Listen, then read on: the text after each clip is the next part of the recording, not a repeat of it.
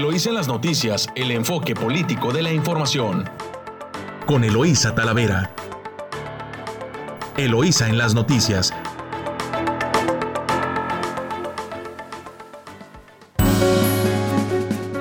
Muy buenos días, Ensenada. Hoy es lunes 3 de mayo. Les saluda Eloísa Talavera, transmitiendo directo desde nuestro estudio a través de su emisora favorita Amor Mío 92.9 y en San Quintín en La Chula, no, el 98.3 de frecuencia modulada.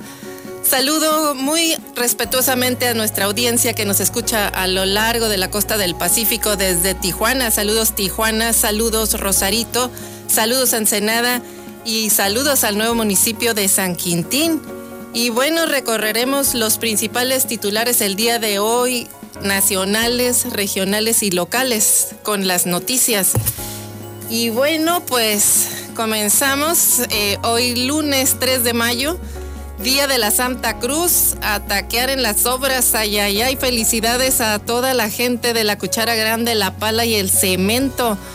Felicidades en su día, que lo disfruten y felicidades porque son afortunados de tener trabajo. Muy buenos días y mucho éxito el día de hoy.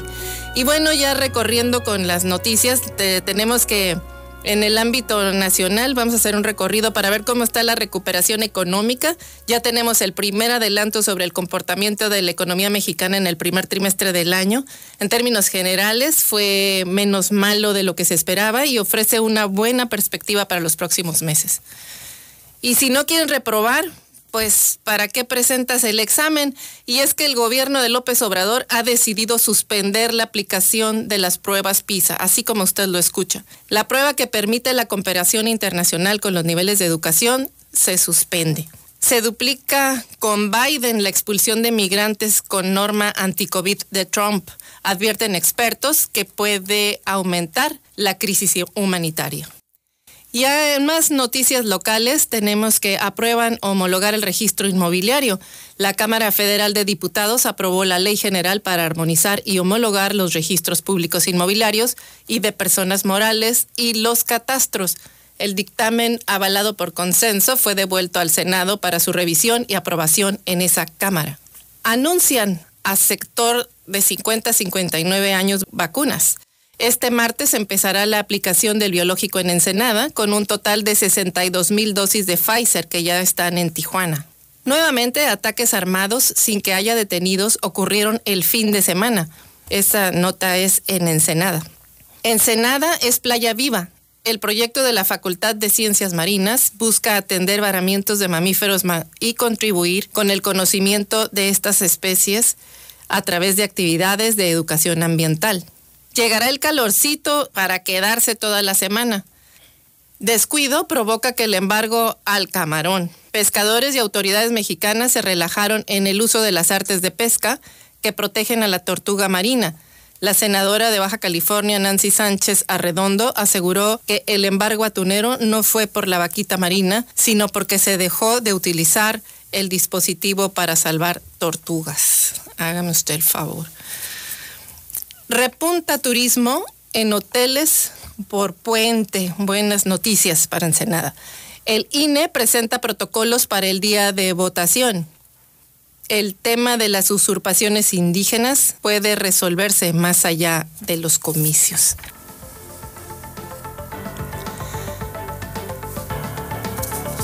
Bueno, y comenzamos con las notas locales.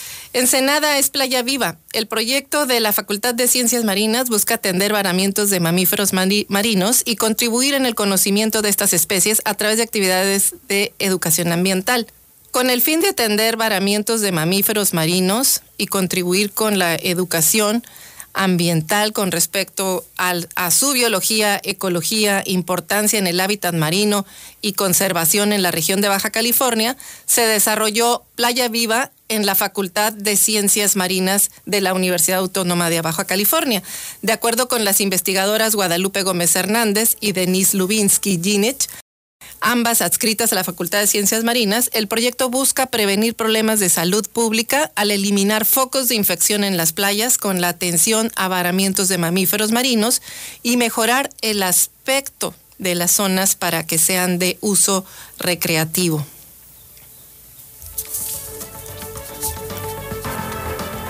Y llegará el calorcito, se queda toda la semana. A partir de este lunes y durante toda la semana se presentarán días con temperaturas cálidas, así lo informó la Coordinación Municipal de Protección Civil con base en el pronóstico extendido del Servicio Meteorológico Nacional. Se prevé un ligero incremento en las temperaturas, alcanzando máximas de hasta 26 grados centígrados. La mayor parte de los días serán cielos despejados a medio nublados, con temperaturas mínimas de hasta 15 grados centígrados. Por eso, la Coordinación Municipal de Protección Civil pues hace un llamado a la población a evitar cambios bruscos de temperatura para prevenir enfermedades en la niñez y personas adultas mayores principalmente. Aprueban homologar registro inmobiliario. La Cámara Federal de Diputados aprobó la Ley General para armonizar y homologar los registros públicos inmobiliarios y de personas morales y de catastro. El dictamen, avalado por consenso, fue devuelto al Senado para su revisión y aprobación en esa Cámara. La ley busca armonizar y homologar los registros públicos inmobiliarios y de personas morales y los catastros buscan brindar certeza jurídica a los derechos de propiedad de los inmuebles y establecen los lineamientos generales para la administración de una plataforma nacional de información registral y catastral que articule la información de la propiedad privada, pública y social. Establece la creación de un Consejo Nacional de Armonización, Homologación Registral y Catastral como órgano de coordinación interinstitucional de la organización y funcionamiento de los registros públicos inmobiliarios y de personas morales y los catastros. Sobre los procesos catastrales, se afirma en la minuta que se requiere garantizar a los usuarios integridad y eficiencia en la información catastral. Se propone transitar a la modernización a través del registro, su actualización, valuación, emisión de constancias y, en su caso, consulta de la información de predios, lo que permitirá en el país contar con los mismos procesos catastrales. Pues buena noticia para la seguridad del registro catastral. Y descuido provoca el embargo al camarón. Pescadores y autoridades mexicanas se relajaron en el uso de las artes de pesca que protegen a la tortuga marina. El embargo al camarón mexicano por parte de Estados Unidos no tiene nada que ver con el tema de la vaquita marina, sino es consecuencia de que México descuidó el uso de las artes de pesca que protegen a la tortuga, lo cual fue detectado en inspecciones hechas a los pescadores camaroneros. La senadora Nancy Sánchez Arredondo lamentó dicho embargo que afectará a miles de familias, pero señaló que fue producto de un descuido del que ahora se pagan las consecuencias. En las revisiones hechas por inspectores norteamericanos se detectó que quienes realizaban la captura de camarón dejaron de utilizar los dispositivos excluidores de tortugas y por parte del gobierno federal se suspendieron las revisiones que aplicaban a estas embarcaciones por recortes presupuestales. Pues ahí tenemos una consecuencia negativa. Y en mejores noticias, repunta el turismo en hoteles por puente como resultado de la afluencia de turistas con motivo del Día del Trabajo durante el fin de semana pues hubo 100% de ocupación hotelera, y así informó el director de Proturismo en Ensenada, Amador Arteaga Sagún. Dio a conocer que se cumplió con las expectativas de dicho día de asueto para que los mexicanos, pues el turismo estuvo hospedándose desde el pasado viernes 30 de abril. Puntualizó que la totalidad de la ocupación hotelera fue bajo una medición de 25 hoteles y 950 habitaciones, donde se mantuvo el 50% del aforo establecido de acuerdo al semáforo epidemiológico de color amarillo. El funcionario señaló que se ha generado una recuperación económica responsable, por lo que se espera pronto tener noticias concretas con relación a la reactivación de los cruceros turísticos de América Latina y sobre todo en los puertos de Estados Unidos y México. Mencionó que en Estados Unidos la industria naviera se ha mostrado confiada por una posible reanudación en julio de los cruceros desde puertos de dicho país, tras permanecer suspendidos desde marzo de 2020 a causa del COVID-19. Es una buena noticia que da la esperanza de reactivar una de las industrias turísticas más importantes para el mundo y nuestro país. Sobre todo porque en 2019 pues fuimos el país con más movilidad de turismo internacional, agregó el director de Proturismo. Pues a seguirnos cuidando. para poder garantizar condiciones a la, a la economía local y presentan protocolos para el día de la votación en el Instituto Nacional Electoral y el Instituto Estatal Electoral de Baja California hicieron este fin de semana una explicación y demostración de las medidas sanitarias que se aplicarán el 6 de junio, día de las votaciones. Este protocolo se aplicará para todas las casillas y deberán respetar las electores, representantes de partido y los funcionarios de los centros de votación.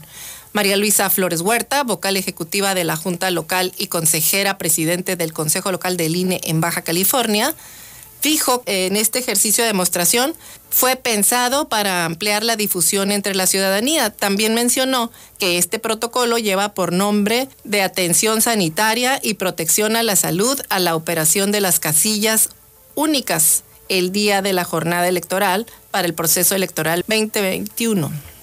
Medidas sanitarias, los protocolos sanitarios que se realizarán en las casillas fueron explicados por Ezequiel Orozco Carrillo, vocal de Organización Electoral de la Junta Local Ejecutiva, que destaca sanitizar el lugar de la instalación previo y posterior a la jornada electoral, colocar apoyo para distanciamiento social, señalizaciones que orienten el flujo de la votación, montar un lugar a la vista con un cartel de medidas sanitarias dirigido a los ciudadanos votantes, ubicar las sillas para las y los funcionarios de la mesa de directivas de casilla y representantes de los partidos respetando la sana distancia de 1.5 metros.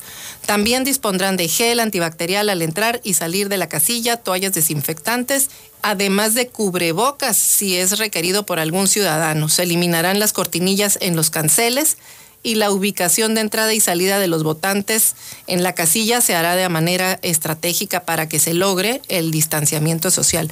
Pues qué bien que sacaron medidas, ya están publicadas las medidas y las están poniendo en práctica porque pues inclusive había recomendaciones de la OPS de que se pospusieran las elecciones así por la COVID, así que pues estas son son buenas noticias.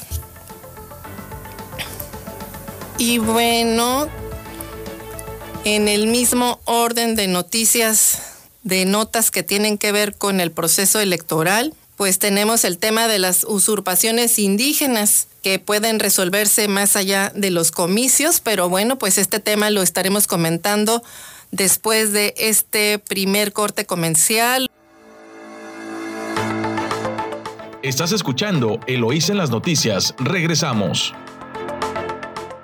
Y bueno, estamos de vuelta y como le comentaba, usurpaciones indígenas pueden resolverse más allá de comicios.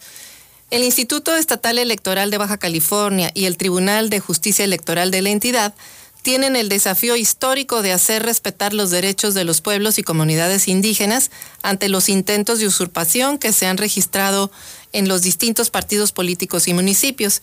Cristina Solano Díaz, abogada y activista de los derechos indígenas en Baja California, puntualizó que las impugnaciones presentadas contra quienes pretenden hacerse pasar como integrantes o vinculados a las comunidades y pueblos autóctonos reflejan poco respeto que se tiene eh, a estos sectores y a la legislación electoral. La también candidata a una diputación local puntualizó que las impugnaciones es una lucha política y jurídica que no concluirán con las campañas.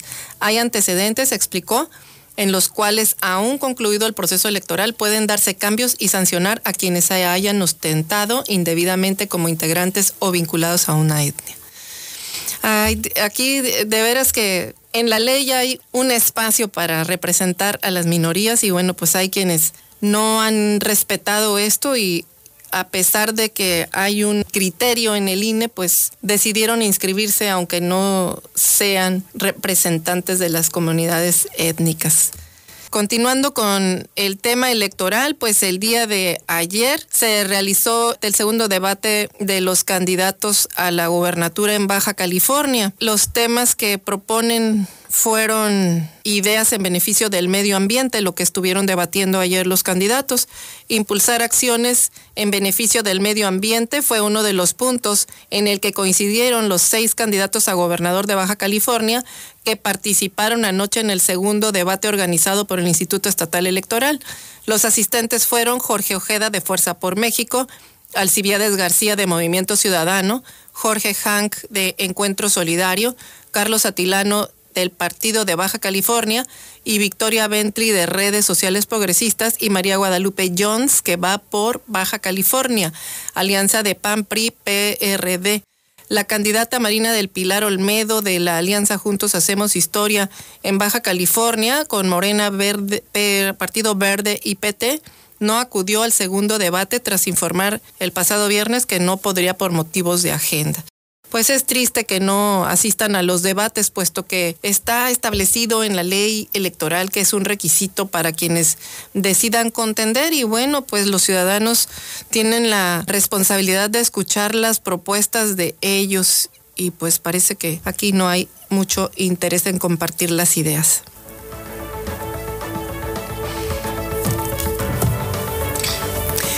Y bueno, en, siguiendo con el recorrido de las campañas políticas, presenta Jorge Hank propuestas de gobierno a fin de que todos los baja californianos conozcan sus propuestas de campaña. El candidato del Partido Encuentro Social PES al gobierno de Baja California, Jorge Ron, presentó su plataforma digital. Por medio de un video, Ron invitó a la ciudadanía en general a informarse sobre cada una de las acciones que emprenderá desde el gobierno en beneficio de los habitantes del Estado 29 informó que el objetivo de esta herramienta es facilitar la interacción con la ciudadanía, además de conocer sus inquietudes y necesidades por medio de un canal de comunicación efectivo y directo que le permita dar respuesta inmediata. Dice que es fácil de acceder a través de un código QR que se podrá localizar en las redes sociales de Hangron sin necesidad de complicaciones. Cualquiera que tenga un teléfono inteligente, toda la ciudadanía podrá conocer las propuestas del candidato pesista al gobierno de Baja California. Y sobre el particular, pues invitó a la ciudadanía a conocer cada una de las acciones que desde el gobierno implementará en beneficio de Baja California y sus habitantes, por lo que hizo un llamado a conocer lo que todos los participantes en esta contienda proponen a fin de emitir un voto razonado, que estoy seguro será por la mejor propuesta que es la mía, concluyó. Y en más noticias, rumbo al 6 de junio, llama Marina a la activación física por la salud de los niños. Ante el reto de la obesidad infantil, en la sociedad de Baja California debemos trabajar por un cambio radical que permita que nuestros hijos estén en una mejor condición, declaró la candidata a la gubernatura por la coalición Juntos Haremos Historia en Baja California, Marina del Pilar Ávila Olmeda adelantó que se impulsarán programas deportivos y nutricionales desde la Secretaría de Educación y para proteger a niños y jóvenes de las enfermedades cardiovasculares, obesidad y diabetes. Hizo un llamado a la solidaridad y a la participación de a todos, para lo que anunció que desde el gobierno del estado se harán inversiones importantes en centros deportivos en todos los municipios para que los niños, juventudes y la comunidad en general tengan espacios dignos para la actividad física durante el arranque del paseo ciclista por la salud realizado en Ensenada este domingo, donde Marina del Pilar dijo que la prevención de enfermedades es clave y llamó a los padres de familia del Estado a sumarse a esa causa, ya que la activación física puede salvar vidas. Marina del Pilar detalló que de acuerdo a la encuesta nacional de salud y nutrición, Baja California ocupa el segundo lugar en sobrepeso de niños entre 5 y 11 años y el décimo primero en obesidad infantil, lo que es un llamado de alerta para la sociedad para tomar acción a corto plazo y evitar problemas a futuro. La candidata planteó propuestas concretas como la recuperación de centros deportivos, el impulso a las rutas ciclistas de las ciudades baja californianas y la rehabilitación de al menos 150 parques lineales para el municipio de Ensenada. Para lograr todos los objetivos, los ciclistas son centrales, por lo que promoveremos la movilidad en las rutas ciclistas, con lo que favoreceremos la salud y mejoraremos el medio ambiente, ya que la bicicleta es uno de los mejores medios de transporte y las vamos a ver circulando en las ciudades de nuestro estado, declaró.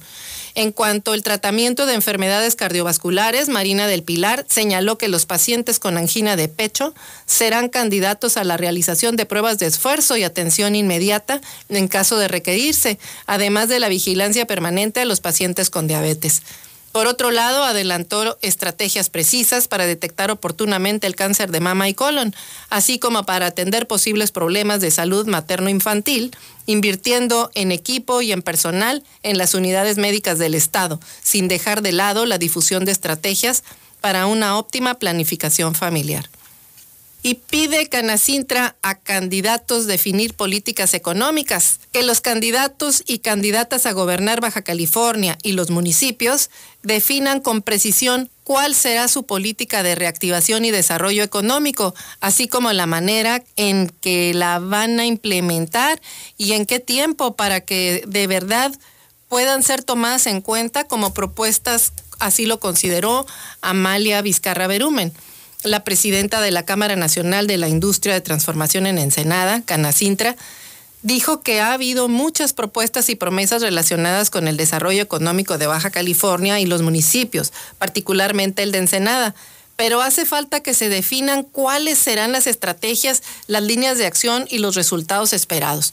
La dirigente de, de los industriales reconoció que hay ideas muy buenas de diferentes candidatos de partidos políticos distintos, pero no son suficientes para poder crear una expectativa real y confiable para fundamentar la reactivación, la recuperación y el crecimiento económico de los diferentes sectores que integran la economía en Baja California y en Ensenada. Pues ahí está el reto para los partidos políticos y sus candidatos que puedan atender las demandas del sector industrial y piden a Lupita y Brenda solución a escasez de agua, la carencia de agua en la zona agrícola y ganadera, así como los problemas generados por una deficiente delimitación entre el municipio de Ensenada y lo que será el municipio de San Quintín son las principales peticiones que les hicieron a Lupita Jones, candidata a gobernadora, y a Brenda Mendoza, candidata a alcaldesa de Ensenada, en su campaña por el sur del municipio. Y bueno, entre más información en nuestro municipio, presidirá García Muñoz el Colegio de Ingenieros. El Pleno del Colegio de Ingenieros Civiles de Ensenada, el CICE, eligió por unanimidad a Carlos García Muñoz como presidente para el periodo 2021-2023 en sustitución de Fabián René Ibarra López.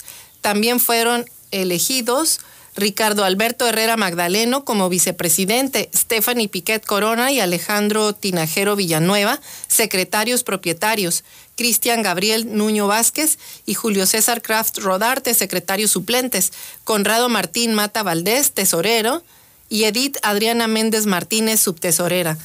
Ricardo Amín Solórzano Catalán y Fabián René Ibarra López son vocales y Héctor Ibarra Plazola, Fernando Tinajero Villavicencio, y Pedro Flores Arredondo fueron votados para integrar la Junta de Honor y Justicia.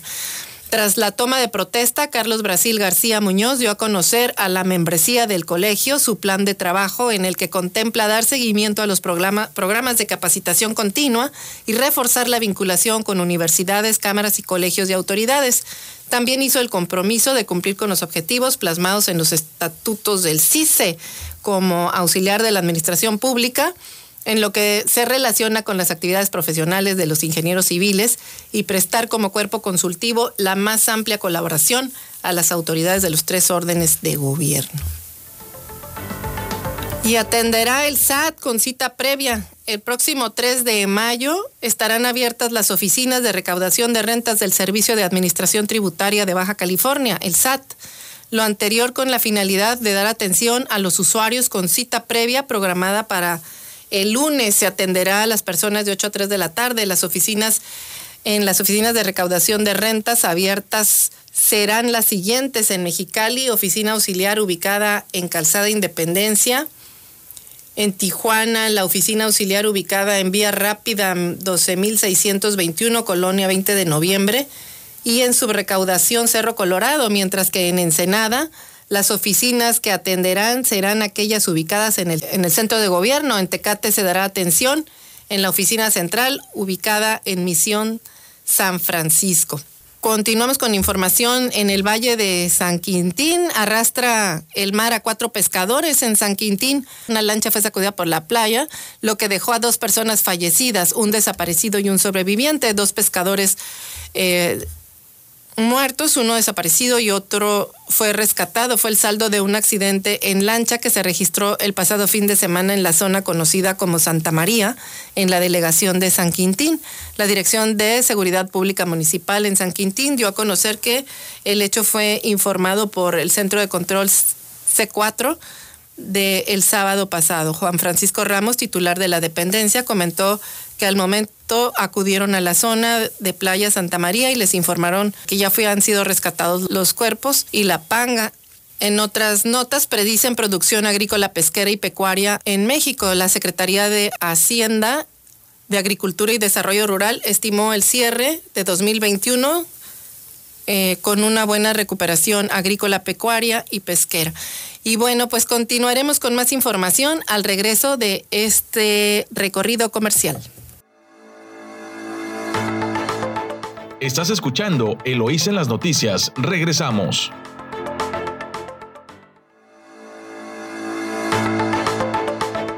Bueno, estamos de regreso con, continuamos con más información de San Quintín y abrirán oficinas de registro civil. El pasado viernes el Consejo Municipal Fundacional tuvo una sesión extraordinaria. A pesar de que no se les informó a los medios sobre el evento ni dieron a conocer la orden del día, el motivo de la reunión fue para anunciar la creación de oficialías del registro civil y la condonación de multas a vendedores ambulantes de la localidad. Durante su sesión extraordinaria, que duró poco más de siete minutos, el presidente del Consejo Municipal Fundacional dio a conocer que esta zona no contaba con una oficina de registro como tal y que al ver esa necesidad, pues se creó la dependencia, pero no dieron a conocer quién se haría cargo de las nuevas dependencias. Es importante mencionar que antes en la delegación de Vicente Guerrero se tenía una oficina de registro civil en la cual hasta entonces, antes de la, ah, entrega-recepción del Ayuntamiento de Ensenada, se realizaban los trámites necesarios. Además, en esta oficina, desde el pasado mes de enero, no contaban con el papel para expedir actas de nacimiento, matrimonio y defunción, por lo que los residentes de esta población tenían que pagar hasta 600 pesos para obtener dichos documentos enviados desde Ensenada. Hasta el cierre de, la edición no se había dado a conocer si la oficina que se encuentra en esta demarcación va a desaparecer, ni se ha develado el sitio en donde serán colocadas las nuevas oficinas que construirán el Consejo Municipal Fundacional. Bueno, está siendo muy accidentado esto de la Fundación de San Quintín. Yo creo que se deberían de asesorar mejor porque pues hay muchas metodologías, incluso instituciones que pudieran apoyar a la organización de pues de las bases para que tuviera San Quintín un municipio que le pueda brindar mejores servicios. Justo eso fue parte de, la queja que tenían los sanquintinenses y de lo que por lo que pugnaban independizarse porque no se sentían bien atendidos. Pero bueno, pues esperemos que mejoren las cosas en San Quintín, y con más información eh, estaremos eh, revisando algunas notas del Estado. Incautan a, a, tres, 200 buchos de totuaba. El hallazgo se dio durante un cateo en Mexicali, en donde encontraron 200 buches de esta especie. Los hombres pues serán acusados por delitos ambientales. Pues sigue, pues ahora sí que la masacre de animales y y falta vigilancia de las autoridades y una atención al Alto Golfo que no es para menos la problemática que ahí se tiene. En otras notas, ya pasándonos a lo nacional, tenemos que acumula Sedena millonario ahorro, busca el presidente Andrés Manuel desaparecer cuatro instituciones por falta de recursos, mientras que el ejército tuvo en seis meses ingresos de más de, de 34 mil millones de pesos. En el primer trimestre de 2021, el Fideicomiso de Administración y Pago de Equipo Militar, FIDAPE, recibió 15.849 millones de pesos, con lo que al cierre de marzo ya acumulaba 64.628 millones de pesos, 32.4% más que al cierre de 2020. En tanto que este año los Institutos Nacional Electoral, el Instituto Nacional de Acceso a la Información, el INAI, y, la, y el Federal de Telecomunicaciones, el IFT y la Comisión Federal de Competencia Económica, COFESE, gastarán entre los cuatro 29 mil 832 millones de pesos. Pero si se quita el INE, que por ser año electoral tiene 26 mil 819 millones o 61% más que en 2020, entonces el fideicomiso serviría para financiar durante 21 años a la COFESE, el IFT y el INAI, que en 2021 costarán apenas 3 mil 13 millones de pesos. Pues así, así las cosas, este tema va a dar para mucho el, estar este, intentando desaparecer los órganos autónomos y comentaremos un poquito más adelante sobre ese tema. Y también en el ámbito nacional tenemos que pues ya, ya tenemos el primer adelanto sobre el comportamiento de la economía mexicana en el primer trimestre y como les mencionaba, pues en términos generales fue menos malo de lo que se esperaba y ofrece una buena perspectiva para los próximos meses. Lo comentamos eh, la semana pasada, el INEGI dio a conocer los resultados preliminares del PIB durante el primer trimestre del año, mismo que creció 0.4% con respecto al primer trimestre anterior, aunque en términos anuales, comparado con el primer trimestre de 2020, representa una caída del 2.9%, utilizando cifras desestacionalizadas y menos 3.8% si se utilizan cifras no desestacionalizadas. El crecimiento trimestral es bajo si se compara contra el observado en los trimestres anteriores. Pues así es como se está aportando la economía y en otro en otro tema les podría mencionar sobre vacunas latinas. Después de la dependencia de México y el resto de los países de América Latina, que América Latina han tenido en cuanto a la producción de vacunas para combatir el COVID-19, parece que se buscará conseguir una especie de consorcio latinoamericano en este rubro, pues resulta que la comunidad de estados latinoamericanos y caribeños, la CELAC, que en México preside Marcelo Ebrard, pidió a la Comisión Económica en América Latina, la CEPAL, eh, que Alicia Bárcenas eh, prepare un plan para estudiar las capacidades tecnológicas e industriales de la región para producir vacunas. Nos cuentan que dichas reuniones han asistido representantes de la Universidad Nacional Autónoma de México para analizar las capacidades de México. El reto es que la región latinoamericana pues recupere la capacidad para producir sus propias vacunas e insumos médicos algo que se antoja pues muy difícil, dado que la mayoría de los países dejaron de lado la innovación. México tiene la esperanza de que funcione la vacuna patria, para lo cual eh, se están por iniciar ya ensayos clínicos en humanos.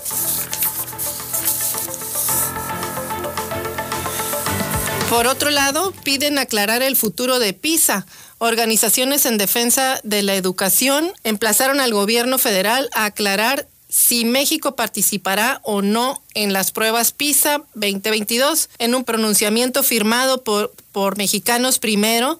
Red por los Derechos de la Infancia en México y Save the Children urgieron a las autoridades educativas a informar sobre los convenios alcanzados para implementar la evaluación.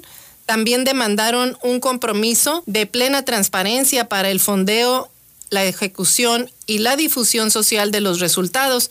Según las organizaciones educativas, la evaluación es el primer paso para mejorar, pero sin información confiable, pues esto último está en riesgo. Indicaron que el artículo tercero de la Constitución establece que la educación debe ser de excelencia y sin una medición constante y confiable, pues no hay manera de saber si se cumple.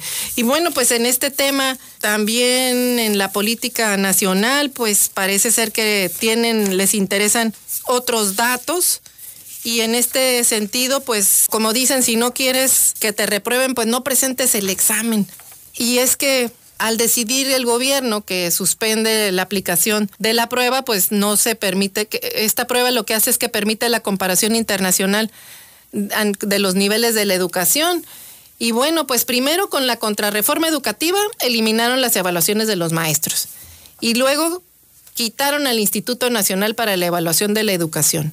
Así que hoy, pues suspender la aplicación de las pruebas PISA parece ya así como la conclusión de este proceso que borraba eliminar la evaluación de, los resultados en la educación.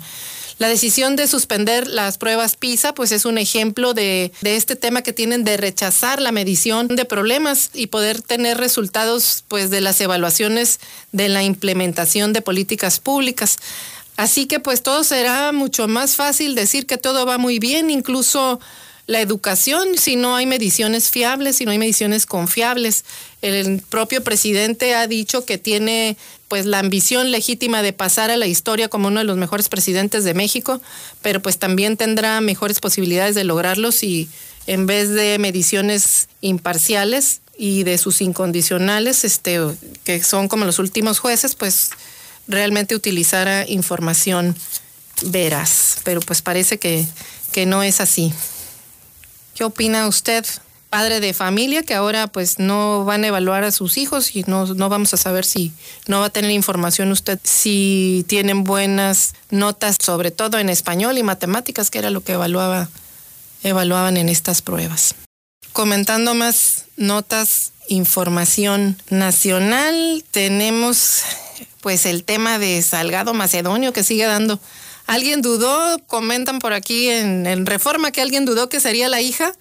Para nadie sorprendió que Mario Delgado designara a Evelyn Salgado como la ganadora de las encuestas para ocupar la candidatura a gobernar Guerrero, un espacio en el que dejó su padre Félix Salgado Macedonio. Cuando comenzó el golpeteo con el INE de Lorenzo Córdoba y el Trife, pues José Luis Vargas, de José Luis Vargas, el hecho de eliminar a Macedonio de la contienda, pues no le quitaba esa posición de poder, pues ya que él lo dejaron elegir a su sucesor o sucesora y pues cómo la ve que quedó su hija. Y bueno, pues con Evelyn, la nueva candidata de Guerrero, pueden ganar hay pronósticos para ganar, para que cinco mujeres ganen gubernaturas, según aquí opinión de el diario Ovaciones de José Antonio Chávez. Dice, con Evelyn pueden ganar cinco mujeres. Con la llegada de Evelyn Salgado en Guerrero, se suma a las que se suma a las aspirantes que pueden alcanzar el triunfo de Morena, como Lorena Cuellar en Tlaxcala, Indira Vizcaíno en Colima, Marina del Pilar en Baja California y asimismo la panista Maru Campus en Chihuahua. Y ven con menos oportunidades a Clara Luz en Campeche, Laida Sansores, Mónica Rangel en San Luis Potosí y por las alianzas a Claudia Naya de Zacatecas y a Jones de Baja California. Pues veremos porque pues aquí están las mujeres compitiendo fuerte y pues todavía no está decidido el electorado, así que todo puede pasar.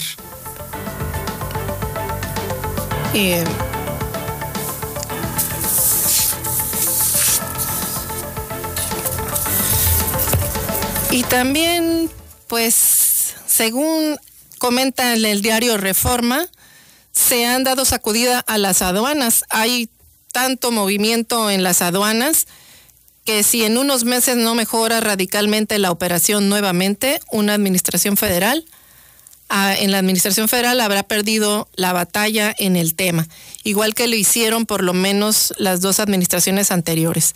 Así lo menciona el administrador, hace unos días el administrador de aduanas, Horacio Duarte, dijo que en el último año se han destituido a 32 mandos y 12 de ellos están bajo investigación por ilícitos mayores e incluso tienen cuentas congeladas. Pues veremos si esto da resultado y continuamos con más información después de este corte comercial. Estás escuchando Eloís en las noticias. Regresamos. Y bueno, regresando con más notas nacionales. Pues mire, sigue el presidente Andrés Manuel López Obrador, acumula 13 denuncias por intervención. Las quejas ante el INE son por presuntas intromisiones en el proceso electoral en curso a través de expresiones en sus conferencias de prensa. Dos han sido desechadas, pero bueno, desde el inicio del proceso electoral federal en septiembre pasado, el Instituto Nacional Electoral ha recibido al menos 13 quejas contra el presidente Andrés Manuel López Obrador por presunta intromisión en las elecciones de 2021 a través de expresiones político-electorales de sus conferencias de prensa mañanera, según información de la Unidad Técnica de lo Contencioso Electoral INE. De las 13 quejas, cuatro fueron en 2020 y nueve ya en este 2021. En total, cuatro tienen medidas cautelares, dos han sido desechadas, cinco están en trámite y dos están en la sala especializada del Tribunal Electoral del Poder Judicial de la Federación para resolución. Las quejas de los partidos de oposición son además por propaganda personalizada, hacer referencia a programas sociales o a manifestarse a favor de algún candidato de Morena.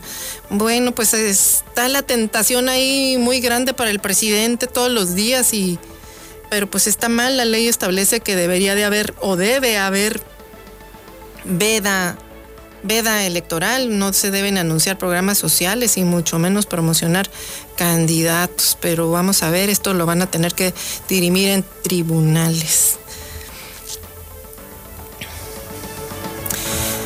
Y bueno, suman adeudos de contribuyentes a más de un billón de pesos. Equivalen a una sexta parte del gasto público que se prevé este año. El organismo apretará auditorías a grandes empresas ante los impagos. Más de la mitad de los débitos están congelados en litigios, detallan también. Prevén que de cada 10 pesos evadidos, solo 3 se podrán recuperar. Y bueno, pero esta situación pues no llegó sola, también tiene que ver con el poco apoyo que han tenido el sector empresarial para mantener pues para mantenerse activo y mantener los empleos, así que pues si hay recuperación económica, esperemos que se puedan ir liquidando estos adeudos, pero si no, pues no serán buenas noticias muy probablemente. Y en el más en el tema financiero alcanzan récord precios de materias primas. El maíz, hay cotizaciones que han aumentado a niveles no vistos desde hace ocho años. Las condiciones climatológicas adversas, así como un incremento en la demanda a causa de la pandemia, provocaron que diversas materias primas como el cobre y otros minerales y agrícolas como el maíz, la soya y el trigo registraran alzas históricas de precios un informe de Goldman Sachs revela que las materias primas subirán 13.5% en los próximos seis meses, en medio de un repunte sin precedentes de la demanda mundial de petróleo, mientras que el cobre alcanzará niveles récord. Pues así las, las notas. Y bueno, Pemex mejoró sus finanzas en el primer trimestre, pues solo perdió 37.300 millones. Acuérdense que había perdido 462 mil. Entonces, pues aunque sigue perdiendo, pues no perdió tanto y, y gracias a una mayor demanda de crudo, precios al alza, tipo de cambio y menor carga tributaria influyeron en el resultado de la petrolera. Escasez de gas natural para plantas pasó la factura a la Comisión Federal de Electricidad, pues perdió 35.606 millones de pesos en el trimestre. Bueno, pues aquí la buena noticia es que el que Pemex no haya perdido tanto, pues contribuyó a que la economía estuviera un poco mejor, dadas las bajas pago de contribuciones por el COVID. Y bueno, en el orden internacional tenemos que se duplica con Biden la expulsión de migrantes con la norma anti-COVID de Trump. Bajo el título 42 se prohíbe ingreso a quienes representan riesgo para la salud. El republicano deportó a 444.450 en 11 meses, es decir, 40.000 por mes. Y en solo dos meses, el demócrata echó a 173.843, un promedio de 86.000 mensuales. Las organizaciones este, de las no gubernamentales, pues advierten que esa regla generará crisis humanitaria. Y es que, mire usted, bajo el argumento de que de riesgo para la salud, el republicano expulsó por la frontera sur a 40 mil en promedio mensual. Con su sucesor sube a 86 mil. El título 42 fue instaurado en marzo de 2020. Y aquí pues a dos meses de que el presidente de los Estados Unidos llegara, Joe Biden, pues duplicó el promedio mensual de migrantes expulsados a México bajo el llamado título 42, el cual permite expulsar de manera expedita a detenidos que cruzaron la frontera de manera ilegal.